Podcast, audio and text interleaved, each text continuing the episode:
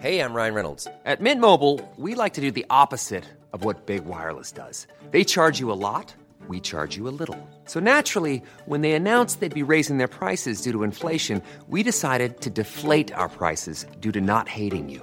That's right. We're cutting the price of Mint Unlimited from $30 a month to just $15 a month. Give it a try at mintmobile.com slash switch. $45 upfront for three months plus taxes and fees. Promo rate for new customers for limited time. Unlimited more than 40 gigabytes per month. Slows. Full terms at mintmobile.com.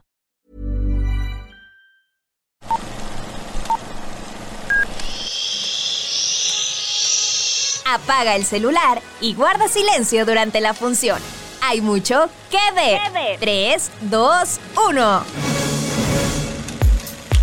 Hola amigos, gracias por acompañarnos en otro episodio de Que ver 3, 2, 1 y hoy me acompaña César Huerta, periodista especializado en cine y en cine nacional. ¿Con cuántos años de experiencia, César? Ya algunos cuyo abaco ya no va a funcionar, pero bueno, aquí estamos. Muchas gracias, Araceli, por la, por la invitación. Este, y aquí estamos para hablar del, del Oscar, ¿no? Que ya estamos a unos cuantos días de que se realice hay unos mexicanos o varios mexicanos y otros mexicanos que no se sabe, válgame la redundancia, pero que participaron en películas nominadas. Así es, justo como, como dices, la entrega 95 del premio Oscar es este 12 de marzo y justamente hay varios eh, artistas mexicanos que nos representan. Obviamente están los, los tres amigos, ¿no? Guillermo del Toro, Alfonso Cuarón y Alejandro González Iñárritu, que si bien este último no está nominado, eh, su película Bardo sí compite eh, por cinematografía.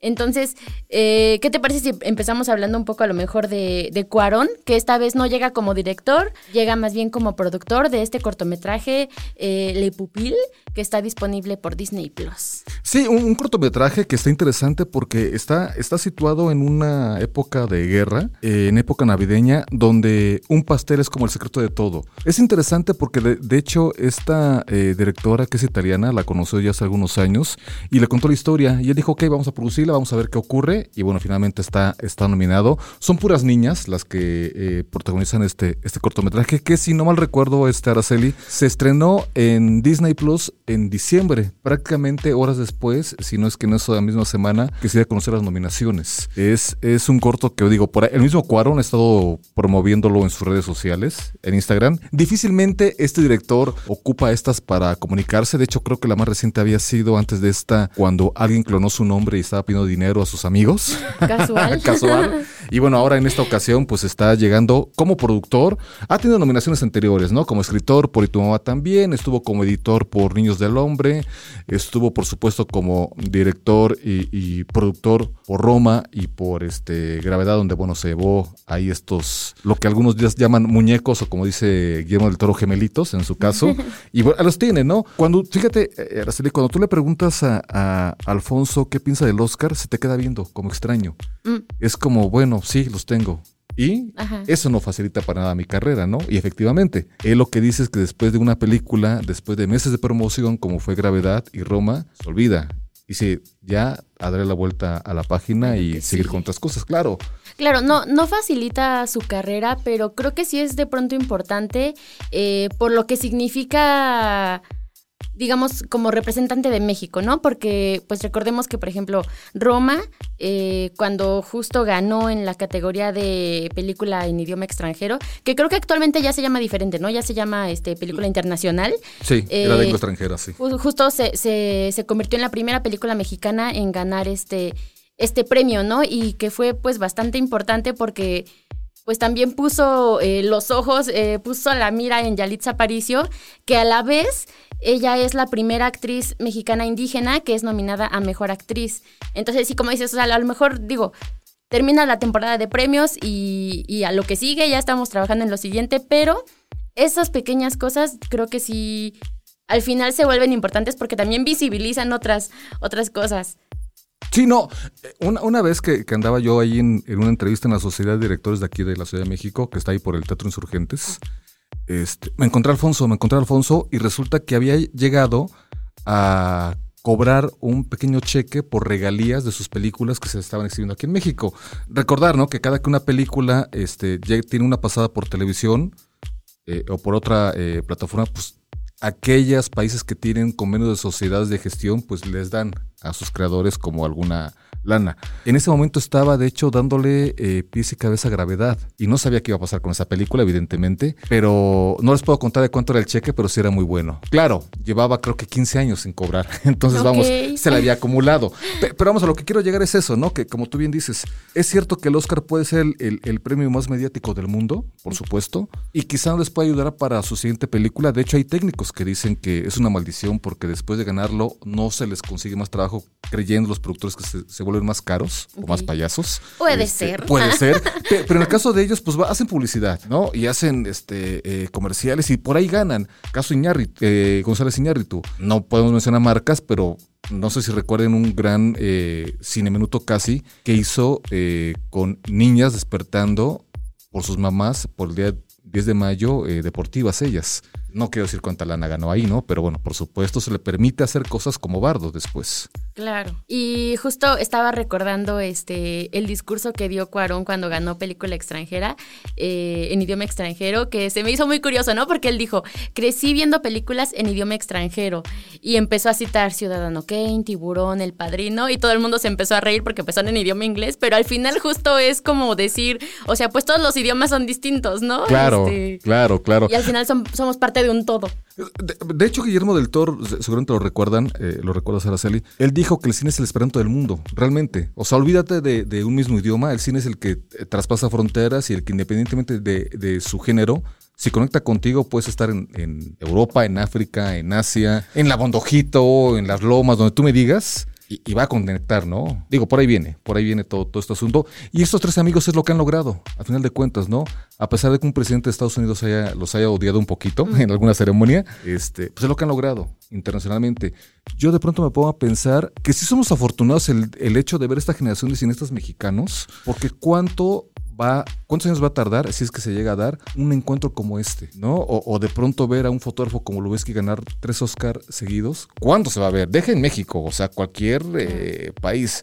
Es impresionante lo que estamos viviendo y de pronto no le damos como su real valor. Claro, claro. Y también ahorita que mencionabas a Guillermo del Toro, él, como sabemos, está nominado por Pinocho, que es de Netflix, igual que Roma, eh, y que si se lo lleva sería, si mal no recuerdo, su, su tercer Oscar. Su tercer Oscar. Su tercer Oscar, aquí en un género que de hecho él comenzó a hacerlo, pero lo abandonó porque pues él decía que no tiene la paciencia mm. para, para hacer monitos y todo. Entonces hay más que los hace por él. Pero bueno, finalmente es el que está coordinando todo, es el que está eh, asumiendo cualquier eh, responsabilidad. O sea, lo que platicamos en, a mediados de los 80, eh, me traje la primera cámara de animación en 35 milímetros a Guadalajara, que era una Mitchell NC. Ya lo vi, ya lo vi. Sí, la, que estuvo sigue dando batalla y era un lente Bertiot, un zoom muy grandote y Rigo y yo, Rigoberto Mora y yo, empezamos a hacer eh, claymation en Guadalajara en los 80 Yo hacía animación desde que era chiquito, pero soy muy impaciente. no tengo la paciencia del animador. Y Rigo continuó él y creo que esta es una, una manera de cerrar ese ciclo. Sí, totalmente. ¿Ah? Igual el año pasado hubo un live action de esa otra casa productora. bueno, de Disney. De Disney. Pueden verla en la plataforma Disney Plus. y que pues tristemente no le fue tan bien, ¿no? A esa versión. Estuvo nominada incluso a los Raspberry. Bueno, está nominada, vamos a saber si se llevan algunos. A lo peor del cine. Sí, eh, eh, mira, al final de cuentas, Del Toro siempre se ha caracterizado por eso, ¿no? Por buscar este, las cosas oscuras. Él ha contado que le ofrecieron esta eh, película de Narnia y él no quiso, porque de hecho le dijeron que al final no, porque dice, si yo la acepto, voy a tener que matar a León. Obviamente no puede matar a León, pero el tipo lo quería matar. Está, padre que lo haga, ¿no? De hecho, creo que sí sería bueno que lo hubiera matado, para darle como cierto realce.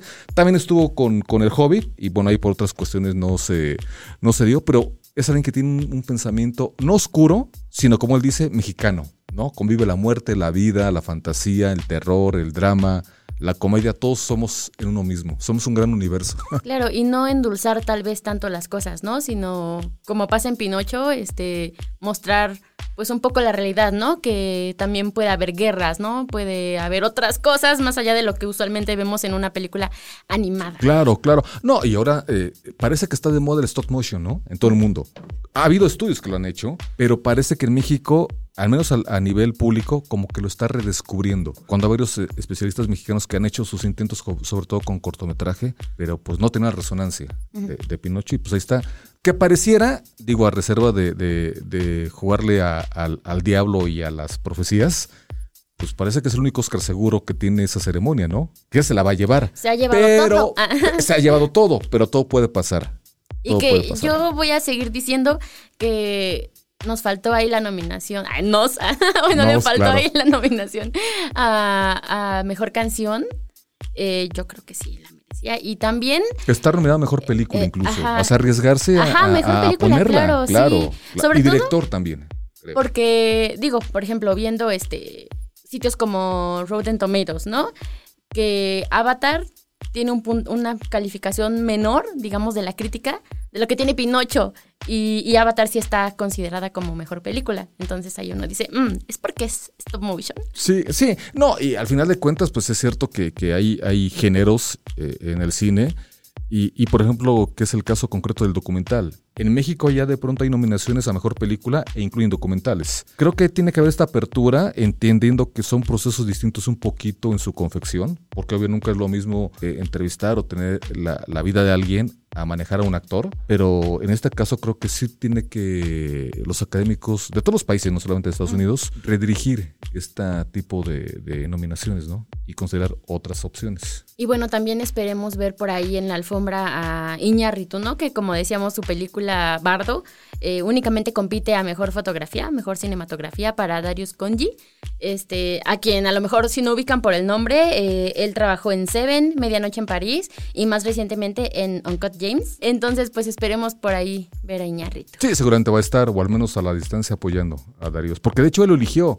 Estaba otro fotógrafo antes de Bardo, llega la pandemia, es cuando entra Juno Caballero, por ejemplo, a hacer el quite porque los demás ya no podían por cuestiones este, de fechas, pero pues bueno, como dicen, los proyectos están vivos y eligen a la gente que va a estar en ellos, no al director. Y bueno, también creo que todos nos hemos volcado un poco a hablar eh, de Guillermo del Toro, de Iñárritu, de Cuarón, pero hay otros mexicanos que, que forman parte de las películas nominadas este año y que a lo mejor no, no, no les hemos dado como tanto foco, ¿no? Y uno de ellos pues es, por ejemplo, Cruz Contreras, quien trabajó en Monstruo del Mar. Sí, Monstruo del Mar. Él es un animador, es un animador en el que son este, este grupito de mexicanos, y digo grupito en el sentido este, amoroso, de, la expresión, porque hay muchos mexicanos en los estudios de Canadá, que es donde se hacen muchas películas este, para los grandes estudios incluso, y él curiosamente, él aplica por computadora en un curso para hacer animación alguien lo ve allá y se lo lleva. Desde el inicio yo estuve muy emocionado de trabajar con este director, con Chris.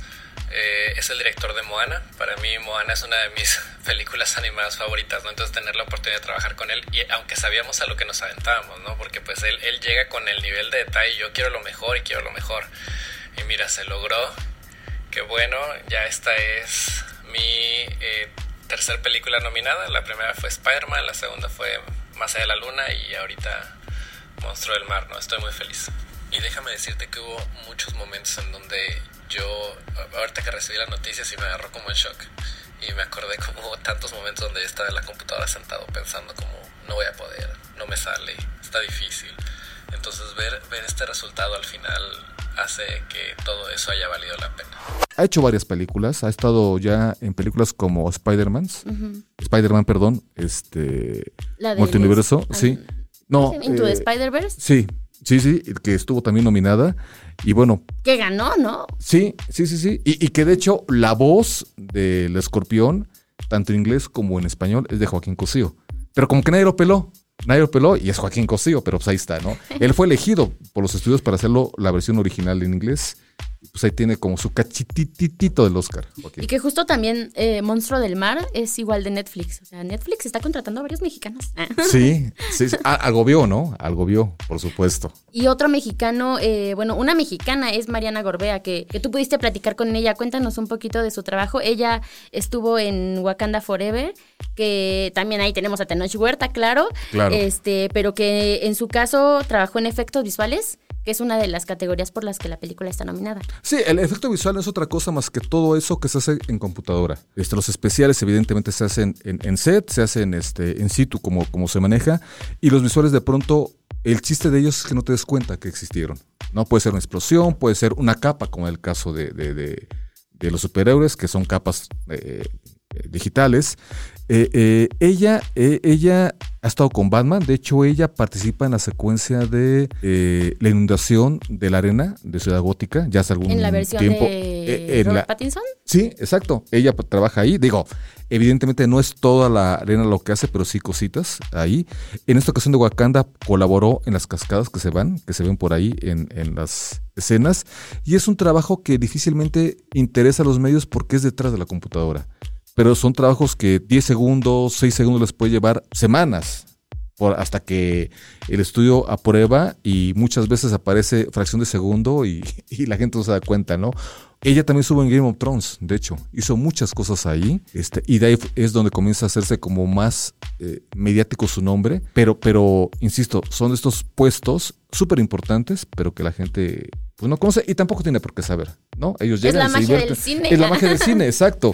Creer, entrar en la convención de que todo lo que ves en pantalla existe. Y es cierto. Oye, y también ahorita que mencionamos a Mariana, pues ojalá que igual en un futuro, así como han destacado estos artistas, pues también veamos más mujeres, ¿no? Veamos de pronto una, no sé, Tatiana Hueso, este Igual, este. Maya Rubeo, ¿te acuerdas en vestuario? Ah, Maya, bueno, sí, claro, ella ya está súper en Marvel. Sí. es este, yo creo que de las más reconocidas. Em, pero sí, de pronto creo que hace un poquito falta eh, tener tal vez más directoras, eh, cinematógrafas, que, que, igual su trabajo sea reconocido este, internacionalmente. Sí, digo, ahí ya será otro tema, que, fíjate, hubiera sido un buen tema en, en este mes de la. Bueno, en este. Por esta semana que es todo esto del del Día Internacional de la Mujer, uno pensaría que en Estados Unidos están más abiertos a las directoras.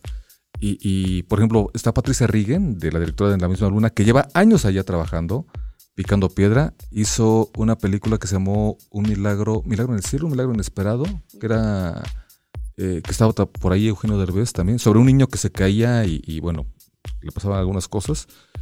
Pero ella dice que todavía a esas alturas de la vida, de su carrera, tiene que acercarse a un hombre dentro de la producción de alto puesto para hacerle ver que a él se le ocurre tal idea y él hable en su nombre como si se le hubiera ocurrido, porque a ella todavía no la toman tan en cuenta. Ella dice que puede ser o por mexicana o por ser mujer.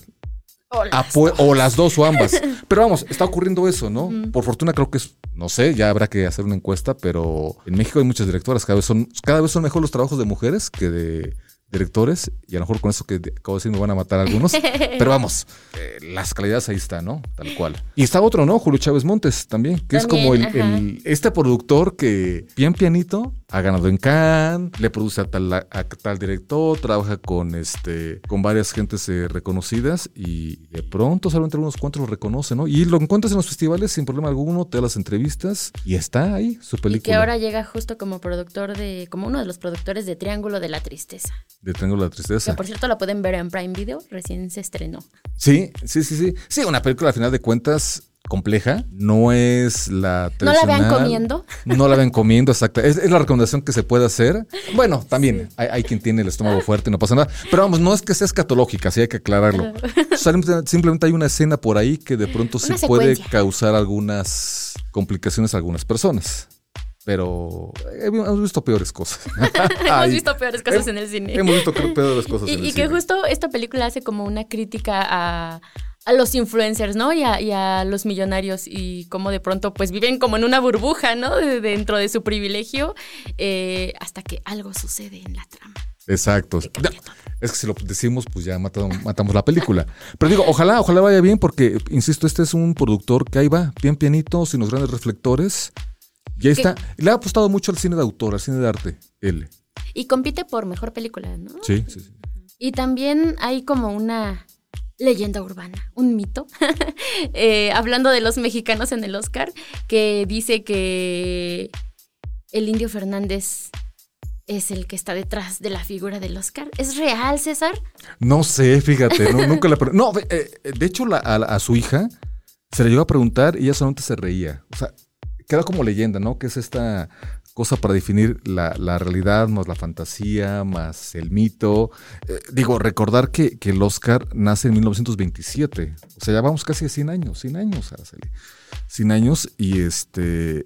Y teóricamente lo que dice la, esta leyenda es que cuando estaban diseñando la figura Dolores del Río, que era en aquel momento de las actrices eh, mexicanas predominantes en Estados Unidos, en Hollywood, le dijo, oye, yo tengo a quien te puede ser tu modelo. Porque estaba casada con el director de arte de... Era, era, era, eh, era, era, era, la pareja, sí. Este, pero el niño Fernández no había hecho nada todavía. O sea, había hecho cositas por ahí, este, de algunas cosas de acción y se acabó, pero evidentemente era atlético. Y el tipo, pues como dirían los antiguos, era de buen talante a nivel físico. Y es lo que dice, que por Dolores del Río eh, convocan a este, este actor mexicano. Él en un principio dice que no. Y al final de cuentas llegaron a un acuerdo. ¿Cómo? Si fue económico o no, quién sabe. Pero se dice que él fue. Él, este, esta figura masculina desnuda con la espada, dicen que es él. Y que incluso pudo haber posado desnudo para para que se este diseño de la escultura. Sí, sí, no habría manera. Eso dice la leyenda. Eso dice la leyenda. Aparentemente en algún momento la academia dijo que no es cierto, pero también es cierto que esta respuesta también es un mito. Tampoco hay como algún testimonio real de, eso. Y creo que a ellos también les conviene, ¿no? Siendo Hollywood la meca del cine y el cine, como dijimos, es fantasía, pues sigamos, ¿no? Con, con este tipo de, de historias. Imaginemos que Emilio el Indio Fernández está ahí. Sí, sí, te digo, a él cuando se le preguntó, él se reía y su hija también, cuando, que bueno, ya falleció, cuando se le preguntaba también decía, pues, ¿qué les digo? Y se reía. Digo, no sabemos si ella lo sabía, no sabemos si en algún momento él se lo comentó, pero está bien quedarse con ese, con ese mito. Muy bien. Oye, César, pues ya se nos acabó el tiempo. Sí, ya. Qué lástima, ¿no? Sí, caray. A ver cuando me invitan de nuevo.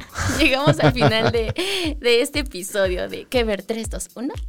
Y pues ya estamos a punto de saber quiénes son los grandes ganadores de, esta entrega del Oscar y tal vez en el próximo episodio pues platiquemos un poco sobre lo que sucedió en la, en la gala. Sí, sí. Digo nada más eh, eh, rápido, este, Araceli, recuerdo que cuando gana eh, Cuarón por gravedad. Del Toro dijo que ese, ese día, ese domingo de hace ya casi 10 años, él e Iñárritu respiraron aliviados. Mm. Porque como habían sido los mexicanos más eh, nominados a aquel momento, sentían una presión arriba de su espalda. Tienen que ganar, tienen que ganar, tienen que ganar. Cuando cae Cuarón, lo que ha dicho este Del Toro es, descansamos, dijimos, ok, va.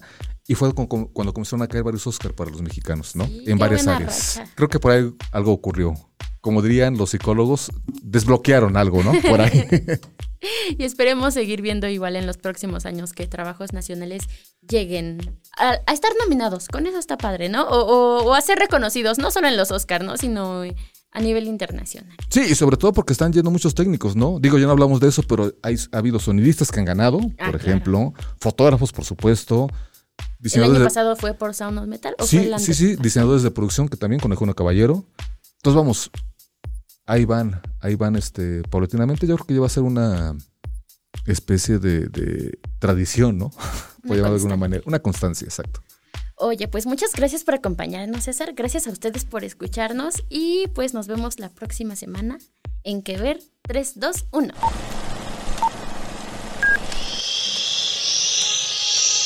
Apaga el celular y guarda silencio durante la función. Hay mucho que ver. 3, 2, 1.